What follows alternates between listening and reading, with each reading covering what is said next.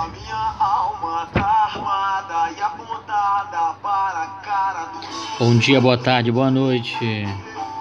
Começamos mais esse episódio do nosso podcast com Minha Alma, a paz que eu não quero com rapaz. A gente se fala com a vida. A Gisela quem te diz Qual a paz que eu não quero conservar pra ter nascido A gente se fala com a vida. A Gisela quem te diz Qual a paz que eu quero conservar pra ter nascido Muito bom. Hoje nós viemos aqui responder a um questionamento básico hoje no processo penal brasileiro. É possível eu ficar preso na minha casa?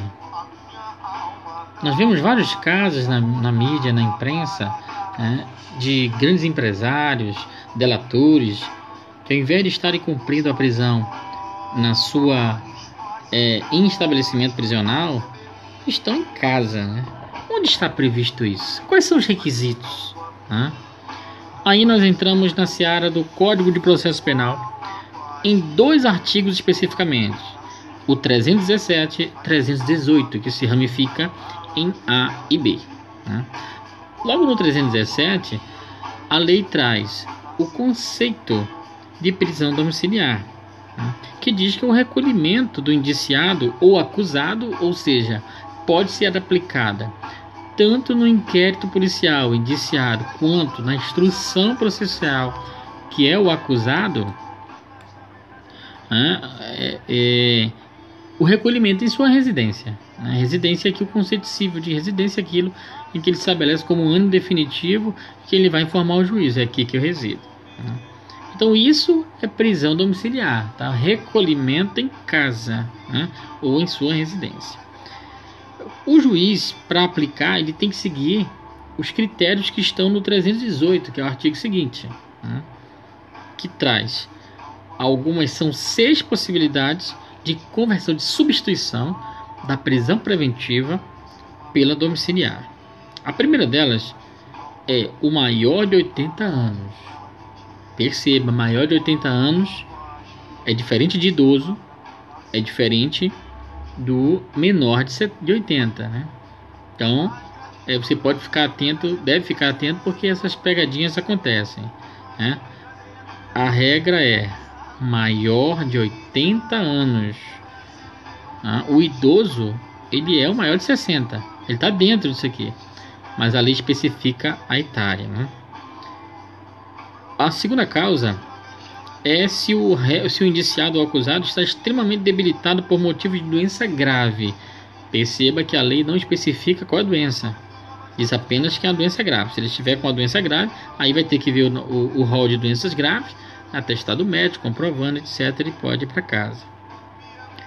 Imprescindível aos cuidados especiais de pessoa menor de 6 anos de idade ou com deficiência. Se a pessoa, independente do sexo, se a pessoa ela é responsável por um menor de 6 anos ou um doente, independente da idade, ou seja, a pessoa é responsável, não, não precisa ser o pai, não precisa ser a mãe, basta ser o responsável, ele pode ir para casa também. Gestante.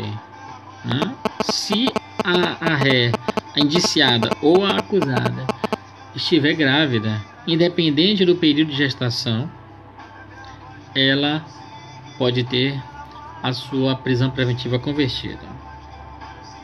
A mulher com filho de até 12 anos de idade incompleto, ou seja, com criança, segundo o estatuto da criança e do adolescente. Né? Se a mulher estiver com a criança, tiver uma criança, ela pode estar, é, pode ficar recolhida em casa.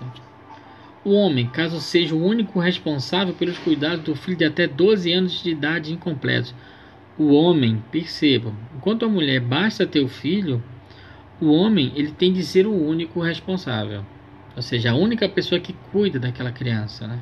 Se houver outras pessoas, ele não tem direito, diferente da mulher, que não há esse requisito. Né? O, o juiz vai ter que exigir isso provas materiais, provas documentais, né, de todos esses requisitos para que ele possa conceder. né? Agora, essa liberdade da mãe, o artigo 318A, ele desenvolve um pouco mais, né? colocando alguns requisitos para que o juiz possa soltar, ou colocar, melhor dizendo, não é soltar o correto, é, é recolher em residência esta mãe.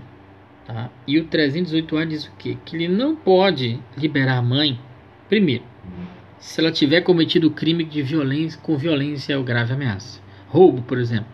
Extorsão. Né? Cometeu crime violento, não tem direito à conversão. Tá? E dois, não tenha cometido crime contra o seu próprio filho ou dependente, né?